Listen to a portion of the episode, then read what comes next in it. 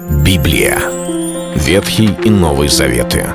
66 книг, 1189 глав. Ее писали 40 человек, 1600 лет. Но автор один — Бог. В течение года вы узнаете о 365 важных стихах Библии на 7 разных тем. Слово, Бог, Христос, вера, жизнь, семья, церковь. Программа «Три минуты Библии». Стих дня.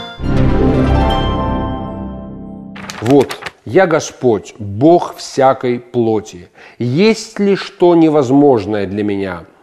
Книга пророка Иеремии, 32 глава, 27 стих.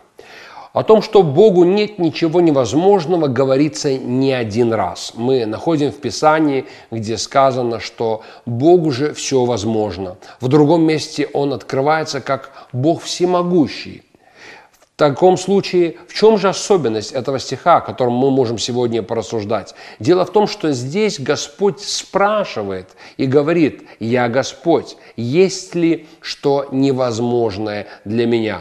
Казалось бы, ведь Он может просто сказать, как Он делает и в других местах Писания, как Он открывается или говорит в пророках, или когда Иисус действует.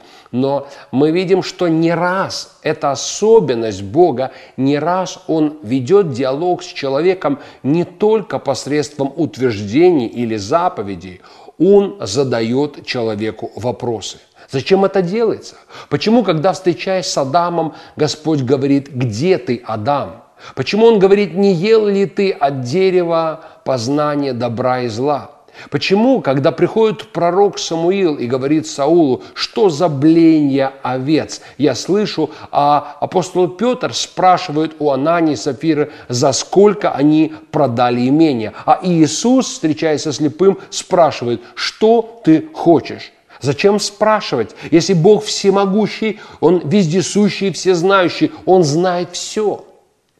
Когда Он говорит, есть ли что невозможное для меня – так понятно, он-то знает, он спрашивает не получить ответ, он спрашивает для нас. Дело в том, что его вопросы сориентированы на то, чтобы мы начали думать, чтобы мы начали говорить, чтобы, отвечая ему, мы ответили прежде всего самим себе – Отношения с Богом строятся тогда у человека, когда в его сердце приходит открытость к Богу, когда в его сердце приходит покаяние. И хотя Бог всемогущий, но важно, чтобы мы смогли себе ответить на этот вопрос и себе самим сказать, я верю, что Бог всемогущий. Чтобы не произошло, как однажды описывается в Евангелии Марка, когда Иисус пришел, Библия говорит, и не мог совершить никакого чуда, и дивился неверию их. Это нам важно, приходя к Богу, веровать, что Бог всемогущий, и Ему все возможно. Это был стих дня о Боге. Читайте Библию и оставайтесь с Богом.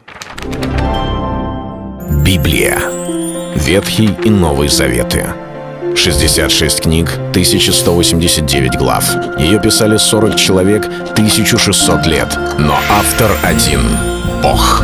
Течение года вы узнаете о 365 важных стихах Библии на 7 разных тем. Слово, Бог, Христос, вера, жизнь, семья, церковь. Программа «Три минуты Библии». Стих дня.